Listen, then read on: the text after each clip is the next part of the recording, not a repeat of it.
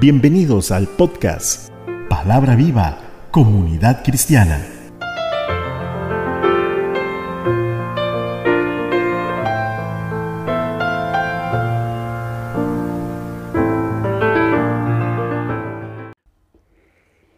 Qué gusto estar nuevamente con ustedes. Hoy con el tema Jesús nos elige, basado en los capítulos 5 y 6 del Evangelio de Lucas.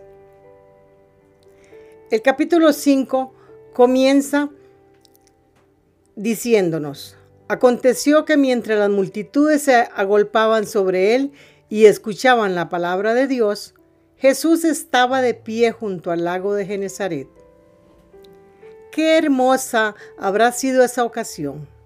Allí Jesús de Nazaret hablaba la palabra de Dios. Nadie más que él podría anunciarla con perfecta veracidad y claridad. Él es el eterno Hijo de Dios. El versículo 2 nos dice que vio dos barcas que estaban a la orilla del lago. Los pescadores habían salido de ellas y estaban lavando sus redes, o sea, habían terminado su faena. Hasta aquí todo parece plena rutina. ¿Qué cosa más común a la orilla del mar de Galilea que ver pescadores lavando sus redes al final del trabajo? La gran multitud mostró la creciente popularidad de Jesús como maestro. La multitud era tan grande que Jesús, entrando en una de aquellas barcas, enseñaba desde la barca a la multitud. Cuán importante es ser elegido por Jesús para utilizar algo nuestro en sus planes y propósitos y que nosotros respondamos positivamente a ello, como lo hizo Pedro, al poner a la, disposición de Jesús una de sus barcas para que predicara. Este gesto sería recompensado con creces y marcaría la vida de aquel hombre pescador para el resto de su vida. En los versículos 4 y 5 nos dice su palabra, cuando terminó de hablar, dijo a Simón, boga mar adentro y echad vuestras redes para pescar. Respondiendo Simón Pedro le dijo, Maestro, toda la noche hemos estado trabajando y nada hemos pescado. Mas en tu palabra echaré la red. Jesús al decir boga mar adentro nos dice también a nosotros que hay que dejar la superficialidad, hay que ir hacia la profundidad. Que mar adentro hay más profundidad. Sin embargo, nosotros, al igual que Pedro, de primera nos dejamos invadir por las circunstancias. Pero Pedro tiene uno de esos momentos brillantes y exclama al final del versículo, pero por tu palabra echaré la red. ¿Qué demostración de fe? Es el principio del ministerio, pero lo que él ha visto ya le alcanza para saber que cuando todo lo humano falla, Jesús de Nazaret puede actuar. La acción de obediencia lleva a este hombre a recibir una sobreabundante bendición como se expresa en los versículos 6 y 7. Leo para ustedes.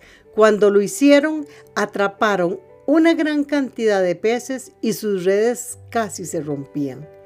Hicieron señas a sus compañeros que estaban en la otra barca para que vinieran y les ayudaran. Ellos vinieron y llenaron ambas barcas, de manera que se hundían. Y Simón Pedro, al verlo, cayó de rodillas ante Jesús, exclamando, Apártate de mí, Señor, porque soy hombre pecador. Es la primera vez que leemos en este Evangelio que Pedro se arrodilló delante de Jesucristo y Jesús no lo rechazó.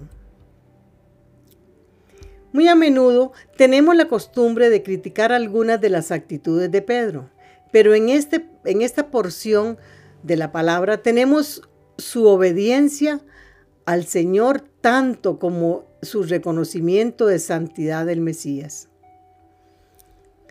Cuando Pedro dice, apártate de mí, Señor, porque soy hombre pecador, no es que Pedro fuera un hombre que viviera en inmoralidad o que practicara vicios escondidos. Nada de esto. Su vida sin duda era la de un honesto israelita que seguía fielmente la ley de Dios. Pero aquel día Pedro se dio cuenta de que lo que hizo Jesús era absolutamente maravilloso. Toda su vida él la había pasado junto al mar de Galilea. Había tenido la oportunidad de compartir con sus amigos una buena pesca, pero esta vez era sorprendente. Por la pesca que habían logrado, el temor se apoderó de Pedro y de todos los que estaban con él, como Jacobo y Juan, que eran socios de Simón. Entonces Jesús dijo a Simón, no temas, de aquí en adelante estarás pescando hombres. De alguna manera los otros reaccionan a, los mismos hechos, de quizás de una manera diferente, pero ellos están atemorizados, mientras que Pedro vislumbra la gloria de la persona de Cristo. Dios tiene un lugar especial donde se produce la pesca, la pesca milagrosa, y siempre es más, más adentro. A la orilla del mar se puede pescar algo, pero la pesca sobreabundante está mar adentro. Vivimos en tiempos de mucha superficialidad espiritual. En el versículo 11 dice la palabra, después de sacar las barcas a tierra, la dejaron todo y le siguieron. Lo que estos hombres, experimentados pescadores, habían visto, los había convencido de que Jesús de Nazaret era digno de ser seguido, dejando todo lo demás atrás.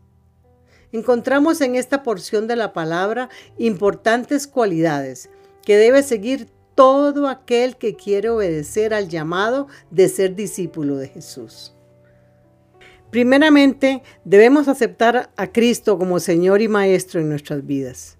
Segundo, reconocer nuestra condición de pecador.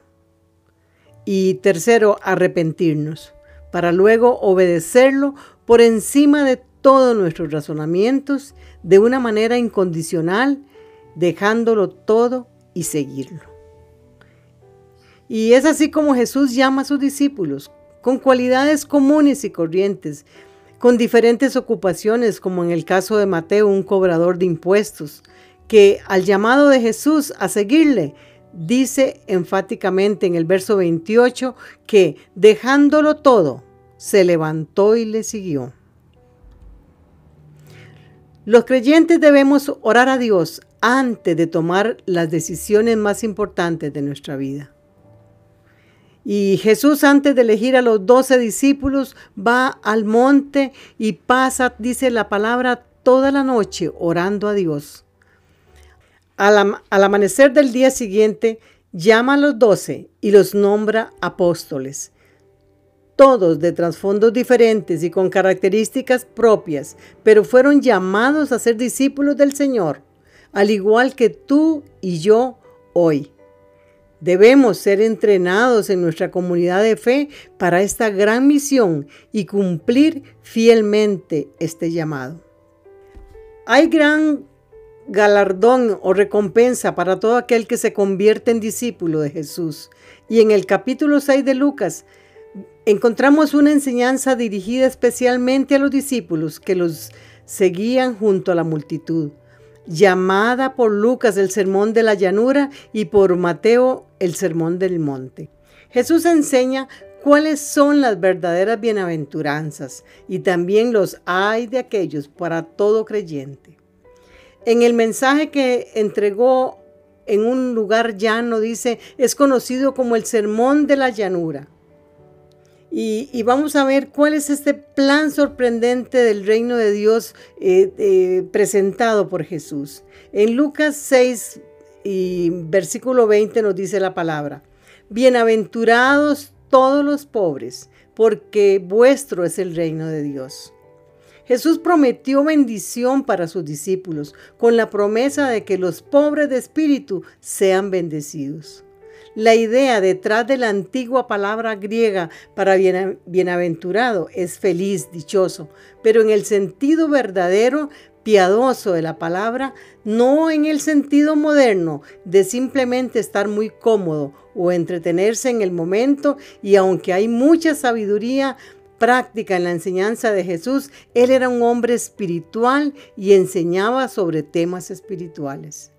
La pobreza de espíritu es un requisito indispensable para recibir el reino, porque mientras mantenemos ilusiones acerca de nuestros propios recursos espirituales, nunca, pero nunca vamos a recibir de Dios lo que es absolutamente necesario.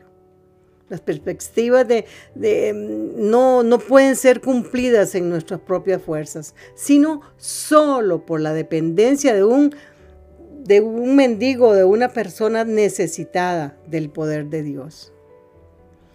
Nos dice la segunda bienaventuranza, bienaventurados los que ahora tenéis hambre, porque seréis saciados.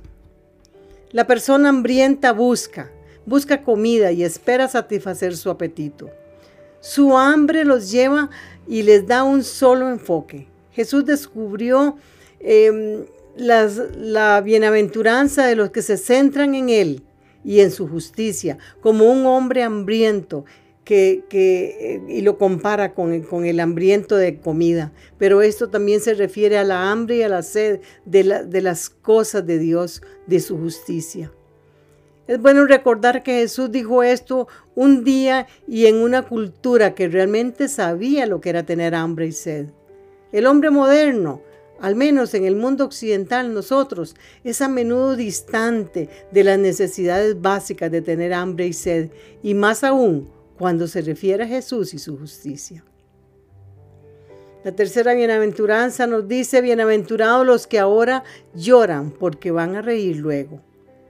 El llanto es para la condición baja y necesitada, tanto del individuo y de la sociedad, pero con la conciencia de que son bajos y necesitados a causa del pecado. Este, este duelo o tristeza que se produce con el arrepentimiento del pecado para ser salvo. Lo que Pablo describe en 2 de Corintios, los que lloran pueden saber algo especial de Dios, que la comunión con, con, nosotros es, es real, sabiendo con certeza que el llanto puede durar una noche, pero el gozo viene por la mañana, como lo dice el Salmo 30 y verso 5. Eso sí, si confiamos realmente en Dios.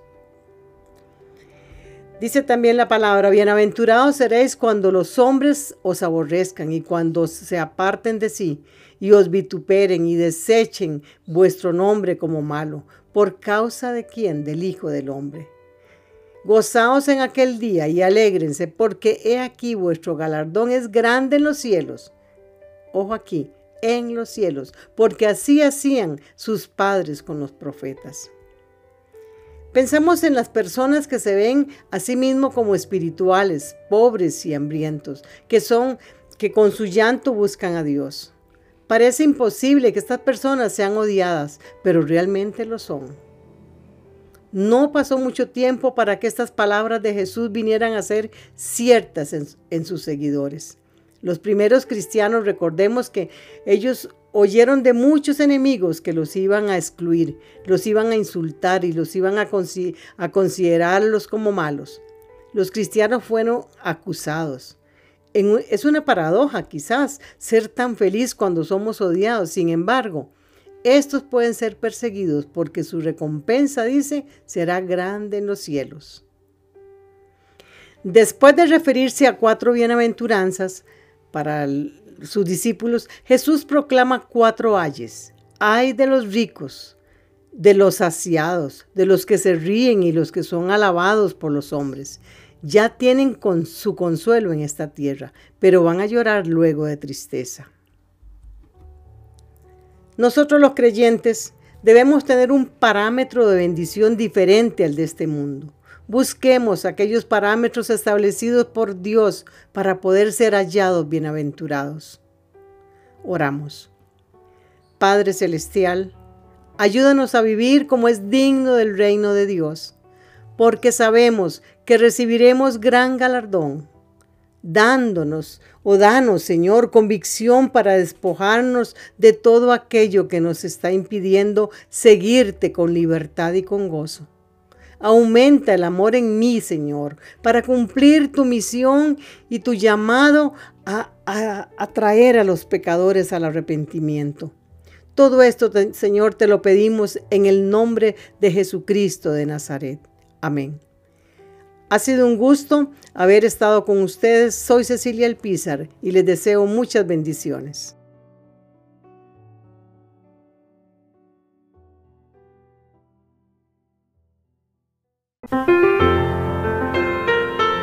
Muchas gracias por escuchar. Recuerde escribirnos al correo palabra viva comunidad cristiana gmail.com.